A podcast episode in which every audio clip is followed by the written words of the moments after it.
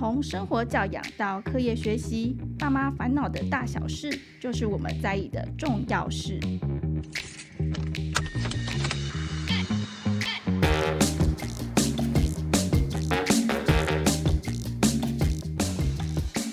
欢迎收听《亲子天下》，爸妈烦什么？我是主持人，亲子天下媒体中心记者李佩璇。大家好啊，好久不见了。今天要来跟大家聊一个问题哦，叫做感觉统合，有没有很耳熟？刚在那个博客来啊、书店或者是线上课程，好多地方都看到这四个字。然后或者是说，隔壁的阿婶啊、同事跟你问说：“哎，你小孩有没有去上感觉统合的课啊？”这到底是什么？其实我一开始看到这四个字，我也是满头问号啊。后来我去看了一下书，有认真做了一下功课，发现说，诶，这个跟小孩的一些发展啊、学习，既然都有关系耶。所以我们举一些例子，什么东西会跟感觉统合有关？比如说小朋友很容易累啊，或者是说，诶，你摸他的时候，他很敏感，摸一下就说妈妈，干嘛打我？有没有？或者是另外一种很迟钝。可能都已经抓他的手了，他好像没什么感觉。接下来就是说，还有一些小孩，他好像坐姿啊、站姿不太对劲，好像都一下子就累了。其实这些都跟感觉统合有关系哦。我们先不要急着骂孩子。今天我们好不容易邀请到一位专家，这位专家呢是 OT 莉莉职能治疗师，他自己呢同样是男孩妈妈，他小朋友五岁，还在一个超可爱的年纪。呃，他目前是在台大服务哦，那也有就是做了很多这种亲子教育的讲座。所以今天真的好不容易，那我们先请 OT 莉莉职能治疗师跟我们自我介绍一下。嗨，各位亲子天下的听众朋友，大家好，我是 OT 莉莉，我是一名职能治疗师。好，那我我跟我职能治疗师的先生一起经营一个网站，叫做 OT 莉莉当妈妈。那这个最主要其实是我们想要把我们在职能治疗所学的这些技巧啊，好，这些概念、这些理念，使用在我们家的小孩身上。好，来看看在治疗室跟在家里在操作上面会有什么样的不一样。做了做的，然后也做了自己的 podcast，然后有一个 podcast 叫做《治疗师妈妈脸肖维》，然后也是来讨论一下啊，跟大家一起同温层，好，一起讨论一下我们会遇到的一些状况，这样子。今天听到那个丽丽要来当来宾，我非常开心，因为同为那个妈妈，感觉就比较放松聊天，所以希望大家也可以用这个心情跟我们一起来听今天的节目。那一样的，好不容易请到治疗师来，嗯，感觉统合到底什么啊？就就我们常常看到哎、欸，而且我觉得有时候是一种焦虑，觉得说是不是我小孩一定要做？这到底是怎么回事呢？哦、对，现在其实很多。啊，什么幼儿园呐、啊，什么体育补习班啊，动不动就打出那个感觉统合训练。对，然后还跟我说什么小孩一定要荡秋千，不荡就会怎么样，我快吓 死了。这个市面上可以讲出这些话的人，通常都不太能正确的执行那个感觉统合的业务啦。哈，那感觉统合其实是职能治疗师法里面特别。保护的一个治疗的手法，所以其实如果你要找这个感觉统合的训练的话，哈，感觉统合的治疗的话，还是要找国考合格的职能治疗师来操作跟执行。那讲到这边，大家会觉得说，哈，什么是感觉？Kimoji 吗？哦，情绪吗？我生气吗？我生气吗？好，啊，我们这边讲的感觉其实不是那个 Kimoji 的那个感觉，我们讲的那个感觉其实是我们人呐、啊，一开始，你我们举一个例子好了，哈，早上起床的时候，在冬天的早上，我妈叫我起床上课，她首先一定会把窗帘拉开，让那个灯光透进来啊，把灯光全部都打开。我感受到的是什么？我眼睛就感受到那个灯光是颜色的刺激，光亮的那个刺激输入到我的眼睛，我的耳朵听到我妈叫：“哎、欸，起床哦，要不然你要迟到了。”好，我耳朵听到这件事情。然后我身体呢，就感觉到冬天那个棉被哈压在我身上，哈那个重重的触感其实很舒服，对我来说是一个很舒服的感觉。我的皮肤感受到啊那个很温暖的那个温度，这个触觉的这个感受，这些感觉。一起到我的脑中啊，整合到一个讯息，告诉我啊，今妈爱起床啊，再不起床我要迟到了。耳朵再继续听我妈声音越来越急促，我就知道再不起床宅戏啊会迟到。所以呢，我为了因应这些感觉的输入，我就赶紧的起床。所以简单的来说，感觉统合其实是我们的身体哈，处在这个环境当中，你会去接受到各式各样的感觉输入，包括了我刚刚谈的视觉、听觉、触觉。刚刚一个棉被的重压觉，这种本体觉，那大家比较少去感受到的，还有一个前庭觉，像好这些感觉。好，我们的身体都有一个受器去接受这些感觉。那我们接受这个些感觉之后，到我们的大脑里面，我们去整合、去处理这些讯息，哪些是重要的，哪哪些的这些感觉是有意义的。把这些感觉处理起来之后，它会得出一个结论，然后告诉我们的身体说：你现在该做什么，不然会有什么样的后果啊？所以我刚刚这样子经过这一串之后啊。我的大脑告诉我，整理了这些讯息，整合了这些讯息，告诉我说，我要起床了，我应该要从被窝里面爬出来了。这就是让我的身体对这些外界做出一个反应来。所以，感觉统合其实就是在大脑的这个整理的这个阶段。莉莉这个例子举得非常生活化，一听就觉得哎、欸，好像比较懂了。然后其实听起来感觉统合其实就是生活嘛，对不对？对。我们一些就是说我们接收到的感觉，然后我觉得这样听起来重点在统合，对不对？我们要能够统合，然后做出一个反应。是。但是我还是觉得有点抽象的地方是说，嗯，因为我自己的小孩比较小一点，所以可能看到一些早疗的讯息，对、嗯，然后早期疗愈啊，然后他们可能里面也会提到这些刚刚提到什么无感啊，或者是感觉统合，对对对，我就有点困。惑那所以说，我的小孩如果有感觉统合的问题，那这个比例有多高吗？嗯、还是说我不去理他有关系吗？嗯、一定要去上这些课吗？其实哈，根据文献来说，十到二十个人里面就有一个感觉统合有问题的人。哦，这样比例其实算蛮高的，算蛮高的啊！你看你们办公室 可能就有五六个这样子。对对，那可是因为这件事情，他不会死哦。我的意思是说他。他就像水逆一样，生活不顺嘛，啊，走路容易卡到哦，然后啊，比如说你你走那个走道，你就是不小心就会去走路走一走，弄到旁边的同事这一种，它会让你的生活不太顺利。但是真的过不下去吗？你可能人生当中你还有更多很重要的事情要去处理，所以它也没有真的影响到你。通常不会真的影响到你，让你生活就是说严重到会影响到日常的规则，这样可能不会到没有办法上学，可能不会到怎么样。好，那大部分的人是可以借由别的方式去调试过来，所以感觉统合这件事情不会真的变得像一个疾病一样，一定要去。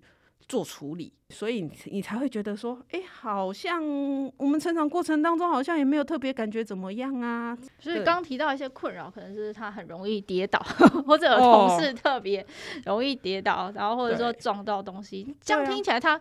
好像就是我们说的那种，好像手脚不太协调，是这个意思。对啊，就是有一些小朋友会被大人说啊，弄当当下下，那个走在那个国小的那个走的，去这样。哎啊，这边打到同学的水壶，那边弄到同学的那个，像这样子的问题，哦，那这个就会其实蛮有可能那种当当下下啦，哦，然后那种。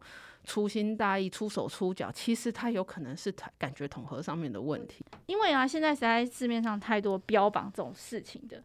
既然刚说到说，诶，这个感觉统合好像，呃，只是会在生活上有一些小小的问题。那有哪一些是，呃，我们常见的就是感觉统合的困扰吗？就是说，诶，可能真的需要去做一些处理哦。当孩子出现什么警讯，哦、我们需要特别注意驼背吗？或者是？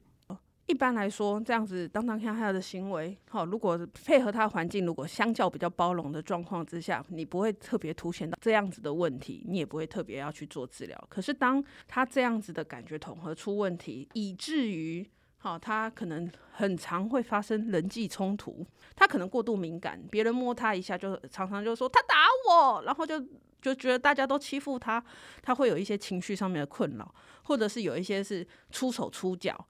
常常去弄到别人啊，那就常常跟人家起一些争执。爸爸妈妈三不五时就接到学校老师电话说，你们家宝贝又跟人家起冲突了，请爸爸妈妈来家里去处理。通常比较常见的的状况会是先由别的事件去引发这个警讯，然后再进一步的处理之下，才会发现，诶，这个孩子可能在感觉统合上面出了一些问题，需要做一些练习，好，或者是做一些感觉统合上面的治疗，这样子。刚说到感觉统合的治疗，有点不能想象，感觉统合治疗大概都在做什么？可以举一个例子吗？感觉统合的治疗会像什么呢？讲出来真的是会被大家笑。如果只看照片的话，为什么？为什么？如果只看这照片的话，你就会觉得说。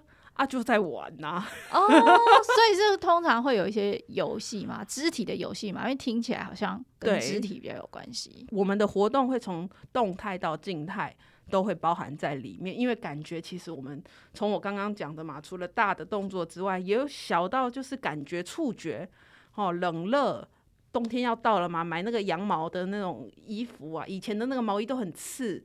对不对？那有些人可以穿，那有些人就不能穿。那不能穿其实是他的触觉过度的敏感，所以他就不能穿像这样子的的部分。所以我们在治疗室里面去做的感觉统合治疗，它会相当的多元，看起来会很像在玩，因为我们是要给小朋友去做一些感觉的输入的练习嘛。是，所以一定要设计的很好玩，比如说要荡秋千。然后我们还有那种滑轨，然后要咻，像泰山一样咻的掉进球池。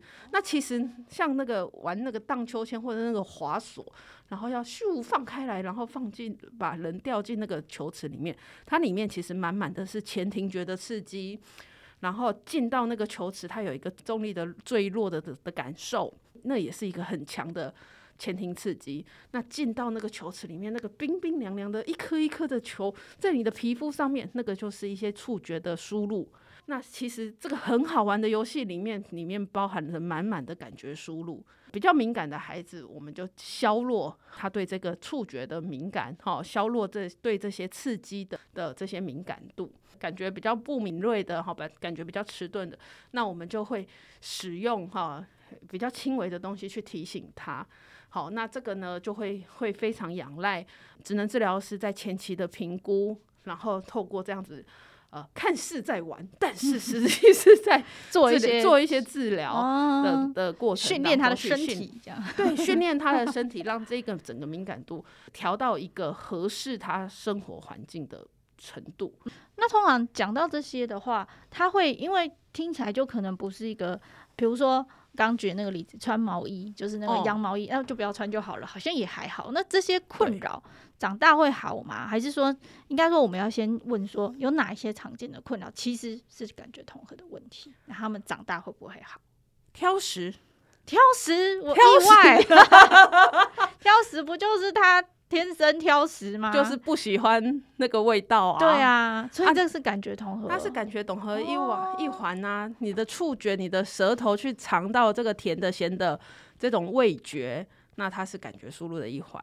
那这个东西它泥状的、颗粒状的、太硬还是什么粗糙东带有什么什么什么的这些口感，好，其实是有的时候会源自于它的口腔里面。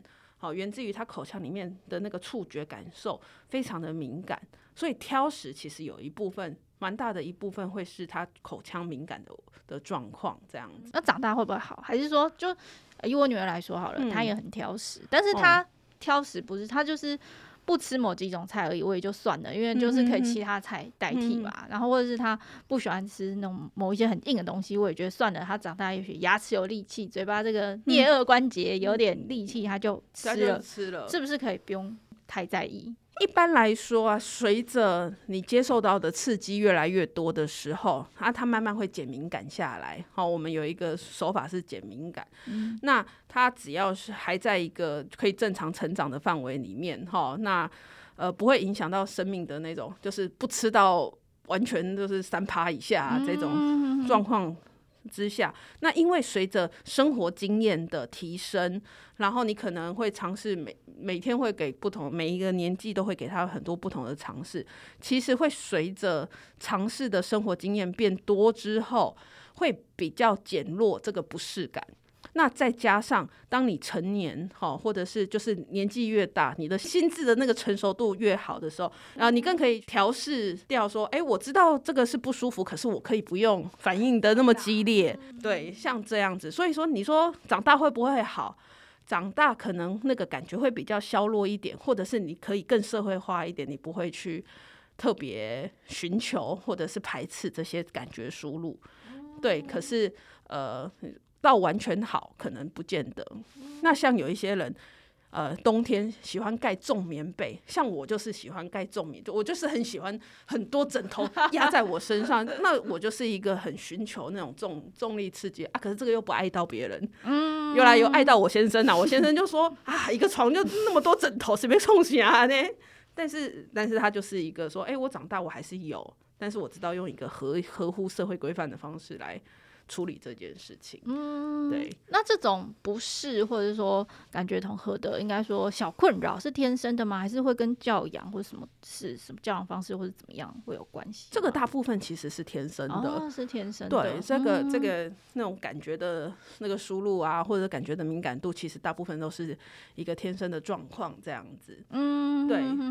因为之前聊天的时候，那个丽丽有讲到说，哎、欸。就是对于孩子的环境太保护，可能不是很好，是什么意思？我刚刚有说嘛，你刚刚有问说这个长大会不会好？那我刚刚提到一件事情，随着年纪越来越大，他不管是自愿或被迫接受的刺激会越来越多。那这个刺激呢，表示说他尝试的东西，当你接受的刺激越来越多，你就可以慢慢的把这个东西的敏感度。减敏感就习惯了，比较习惯，比较容易习惯这样子。嗯、如果这个孩子出生的环境是比较保护的，这个也不能碰啊。那个 baby 地板很脏，不能下去爬啊，啊，他就没有机会接受到。这个硬的地板跟软有软垫的地板跟冷冰冰的那个瓷砖地板的差别在哪里？它就少了一个感觉输入的刺激呀、啊。那这种过度保护呢，其实会阻碍孩子在这些感觉的输入的的内容。啊，我举一个例子哈，我。我记得这个例例子我超级印象深刻，这是我实习的时候的一个例子。我们有一天来了一个金孙，什么金孙呢？妈妈抱，爸爸提包包，阿公阿妈只差那个姑姑什么的，就是大家都来就对了。阵仗啊，家族里面金孙进来，你知道吗？用我第一次看到用 LV 包包背。当妈妈 包的，我当时里面塞奶瓶跟尿布，对对对对对，就塞两罐，然后那那个时候很年轻，又不知道那那个那个东西叫什么，现在知道叫妈妈包。金孙呢，说不会爬哦，已经到了那个快要一岁了，还不会爬。哇，阿公说不行，这样子一定要去看，所以大家都来到治疗室说啊，温姐，温姐金孙到底是什么问题啊？那我们就测试嘛，你测你会看他一些那个生理的状况到底有没有问题呀？看起来肌力都很好啊，然后那个活动度、关节活动度也都没有什么问题啊。有没有曾经有过的疾病啊？也没有啊。然后后来我们就会进到那个家庭的生活状况去做询问啊，才发现啊，这金孙阿嬷婆，阿嬷抱完阿公婆，全家人只要一哭，反正他就没有机会在家里去练习爬啊。原来是没有这个刺激，嗯，对呀、啊。然后我们就讲完之后啊，那个你要让他。有地方可以爬，听说那天回去啊，阿公一声令下，全家铺满地垫，下个礼拜来爬的状况就变好了。那这个其实就是一个他缺乏这些感觉输入哦，他你你照顾得很好没有错，可是他就是缺乏了这些呃可以爬的机会，好、哦、可以探索的这个机会。那这样子呢，他的感觉输入就会变得很少。嗯，哇，这样其实还。跟我们现在大家讲的一些教养观念还蛮类似的，就是说，哎、欸，要让孩子这样去体验生活啊，嗯、或者说多接触一些东西。因为刚刚其实你们讲那个治疗听起来好好玩哦，就很像那个平常那种游戏是会会去玩的东西哦。没错，就是因为我自己是家长，嗯、但是心脏可能比较大颗，嗯、我就觉得哎、欸、好像还好，但是我知道有些家长会很焦虑，就说哎这个。感觉统合吼不好，以后会不会有什么影响啊？嗯、就是说，如果说我的小孩他已经去可能寻求一些咨询，嗯、然后他结果是说，哎、欸，妈妈不用太担心，可能多给他一些刺激就好了。嗯、他还没有要到进医院程度，还没有要到固定治疗程度，那妈妈就会担心啊，说哈啊比较不好哦。那这样以后长大是不是会有什么影响？嗯哼嗯哼对，治疗师这边怎么看这件事？我当我们说你给他多一点刺激的时候，其实是意思是说要给他多一点机会去探索这个感觉或者是这个发展的机会。呃，老实说，学龄前没有压力啊。即便是去幼儿园，那其实幼儿园就是一个准备，就是准备进入团体生活的一个模拟考，这样子一个模拟的练习。所以那个时程上面，老师的弹性度可能会比较大一点，他也没有进度的压力。所以其实你在幼儿园或者是在更小的时候，好，大家就会说啊，那你就多给他尝试。我我们其实你从事这类工作的医疗从业人员，不喜欢把话说到死，除非你今天真的是有一个就是铁铮铮的证据在那边。那我们都相信这个发展，就像我我很喜欢讲。那个发展，尤其是年纪前期的发展，有点像是那个我们玩游戏点技能，这个这个阶段有十分，有十个点数，你可能全部点在出大动作。啊，有人是哦，这里三点，那里三点，那边三点，有人是平均发展，所以呃，那个个别的差异度其实蛮高的，所以我们大家会跟你讲说啊，那你就给多给一点刺激，看看小朋友是不是哦 catch 到这个刺激，有这个环境的时候，他就可以自然发展得起来。这个是学龄前的状况，可是当你到了学龄的时候，开始老师有上课进度压力啊，每学期要有模拟考啊，什么考啊，对不对？然后还要什么写功课？写功课哦，就要全家长的最痛苦的事情，要写功课，对不对？写不完还要去安亲班啊，然后今天写不完，明天又要罚写，这些这些进度压力，你会让这些感觉统合不好的孩子，他可能在写功课上面，我们说写功课可能是孩子最重要的职能之一，他跟不上，他抄不完。那他就学习就会落后了，那这个时候状况就会变得比较明显。可是这个时候你又有功课，你又有什么，然后你还要再去追这个感觉统合的问题，其实就会比较辛苦一点。家长的负担跟孩子的负担都会比较大一点。所以当我们说，哎，其实可以再观察，可是可以多给刺激的时候，其实是告诉你说，那要帮孩子再多找一些，不管是去户外。呃，做任何运动，做各种运动的尝试，或者是在家里布置一个环境，可以让孩子自由、安心的、安全的探索的一个机会，这样子。是。嗯、那刚其实提到写功课这件事情啊，嗯，还有一个就是常常会被家长问到，就写字啊，嘿，那这样听起来好像写字要提早学，是这个意思吗？这样以后他是不是写功课会比较顺利呢？写字要提早学，写字不能提早学。我要说的是，握笔不等于写字。小小孩嘛，因为两岁他就知道，我拿了一个像蜡笔的东西哦。现在有什么，就是那种块状的蛋形的蜡笔哦，拿了这个东西这样子在墙上一画，它可以画出颜色，我可以创造出一些颜色。他其实两岁三岁的他就会画啦，对，他就有这个动作，他就握笔了啊。这其实说实话，他是握笔，可是他真的能够写字吗？不行嘛。所以写字其实还要配上认知啊，还有很多其他的学习能力的一个结果。尤其是我们的人的这个手的这个肌肉，其实有一百多条。那它虽然长出了一个手的形状，但其实两岁、三岁、四岁、五岁、六岁，基本上呢，大概到六岁到七岁，它这个手里面的这些小的那个肌肉，它才逐渐发展的成熟。他才有办法支撑我们拿笔去写字这个复杂的行为。可不可以握笔？可以握笔。两岁、三岁、四岁全部都可以握笔。你给他呃适合他年龄大小的笔哦，你不要给他太细。那他不要局限他，要一定要在一个什么一一公分乘一公分的小框框那种里面去写的话，诶，他自由挥洒嘛，那是 OK 的。像我儿子三岁画船。现在五岁可以在船上塞人，哦、还可以画大炮，对，那这个就是因为他的动作，好、嗯，他的手的这个肌肉，他发展的越来越成熟，他自然而然，他知道他自己可以操控越来越细的东西的时候，他就会呃表现在他的创作上面。哦，所以其实这样听起来就是说，当小孩，我们担心小孩以后。写字学不好，其实是前面他有一些小动作、精细动作没有去发展哦，所以没有机会练习。所以其实并不是要执着于说在家里是不是要练习拿起那支笔，而是说可以做一些我不知道精细动作可以做什么？精细动作哦，精细动作可以做的事情多了，比如说我很推崇让学龄前的孩子，甚至其实所有的孩子都可以一起跟呃爸爸妈妈一起做家事。做家事其实是一个非常丰富的活动，而且有很多的感觉输入。像我小孩，我三岁，呃两岁多三岁，我就让他跟着我们一起洗米。洗米是一个有很多感觉输入的一个活动。你看那个水哗啦哗啦会流动，跟镜子在那边的水。那个感觉触感是不一样啊，那个米一颗一颗的，有些人会是怕那种一颗一颗沙子的那种触感。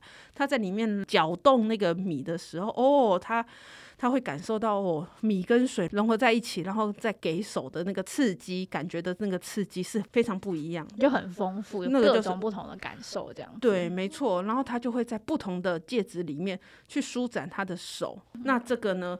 哎，他一一边玩水一边有感觉输入，那这个是一个很好的练习。那比如说跟妈妈一起四季豆、豌豆什么豆那那些，要把那个丝挑掉，这样子。对啊，其实那个是一个哦，他必须要专注，然后然后他的那个精细动作其实非常的细。还还有什么夹夹子、夹那个晒衣夹、晒袜子啊、晒手帕啊，像这些都是一个。很好的呃练习精细动作的这些活动，很多爸妈就说没有啊，我们家又没有买什么东西，没有买什么东西。其实有的时候，如果从日常生活当中，你这些活动都愿意给小朋友做，那其实他在这些活动里面，他就可以练习到很多而且很实用的精细动作操作的技巧。这样听起来，其实大家不用太听到说多给一些刺激，也不用太焦虑，说马上去那个网购 做家事就可以了。大家多开心呐、啊！丽丽今天帮我省了好多钱，这样子。那最后一个是我个人的问题啦。我好奇的是说，那我们看到这些号召什么感觉统合的课程啊，那我也不知道自己小孩有没有问题，可是我就送他去上啊，有好无坏，这样是对的吗？如果你是为了有一个爸妈自己空闲的时间 的起心动念的话，是没有什么问题啦。那我自己会觉得，那也不不见得一定要送去号称感觉统合训练的那些班，你倒不如去参加个足球班啊、足球营啊、好直排轮啊。哦啊！我之前还有看到有什么爬树课啊，肢体的一些对队或社团这样，或者是对呃体操啊，然后这些运动型的课程，其实多元化的课程，你不用被这个感觉统合给绑住。重点是我们会希望呃孩子可以有很多元的呃运动感觉的这种刺激输入。大家可能我觉得这这有时候也还蛮妙的，像我那天跟同事聊天，他很喜欢爬山。所以他常常带小朋友去爬山，对。那我觉得爬山这运动不错，但是他后来说他们易子而教，因为他非常讨厌游泳，他就请另外一个同事带他小孩去玩水，哎，这样还不错，对不对？对啊，就是有，因为他可能不喜欢那个运动嘛，不喜欢那个活动，就就觉得说，哎，这样好像也还不错，他可以获得休息，然后他小孩有玩伴，一起去游泳，一起去游泳，有有有，我也有这样运用我的同事过，对，所以这边也是给大家一个呃。因为就是也不是说建议或什么，就是说，哎、欸，其实这样子，你们多在孩子生活中面安排一些多元化活动，就是一种刺激了哈。大家如果那个钱可以省下来啦，我可以去做对，可以做更多事情，这样，对对对。OK，好，真的很感谢丽丽今天，我觉得今天聊的内容有点像破解这个感觉统合的迷思，对，就是提醒大家说，哎，可能不要被这四个字震慑住了，它其实跟我们的生活息息相关。那总而言之，其实呢，就是希望大家在孩子不管是学龄前、学龄，第一就是当他的生活当中。出现了一些障碍是会影响，比如说刚呃治疗师提到的人际关系啊，或者是说哦，我随便举个例子，呃挑食到体重真的被注意，或者说早上赖床赖到真的爬不起来，或者是说他体育课有些动作做不到，像这些，那所以这是我们去要去看复健科嘛？对。这个是可以去找儿童复健科，好，然后再做进一步的检检查。对，那所以如果不是这样，这只是小孩有一点对触觉啊或什么比较敏感，也许可以参考刚刚丽丽讲的一些洗米很棒，做一些家事，多给他一些刺激，就蛮好的。所以大家就是在这个感觉统合的这个名词下面。是提醒大家，它就是生活的一部分，它就是生活的一部分，对，多元刺激。然后我觉得刚刚丽丽提醒到，就是整合这个部分，当孩子有办法把这些刺激收进来，做一些相对应一个好的回应，家长就不用太担心啦，对，不对？没错，没错，没错。对，好，那今天真的很感谢丽丽。下一集呢，我们还会呢再邀请丽丽来分享大家最想，因为今天是一个迷思破解，让大家有点概念。下一集呢，我们会请她来讲一下，说在家庭里面可以做一些什么游戏。嗯，来感觉同和，跟孩子一起玩一下，一边玩啊，然后让孩子有发展这些肌肉啊，也是学习到一些多元的刺激。这样好，今天谢谢丽丽，谢谢。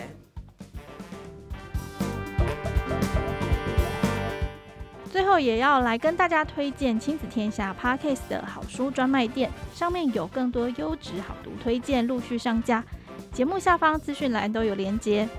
亲子天下 Podcast，周一到周六谈教育、聊生活，开启美好新关系。欢迎订阅收听 Apple Podcast 和 Spotify，给我们五星赞一下。也欢迎大家在许愿池留言，告诉我们妈妈烦什么。我们下周四空中再会。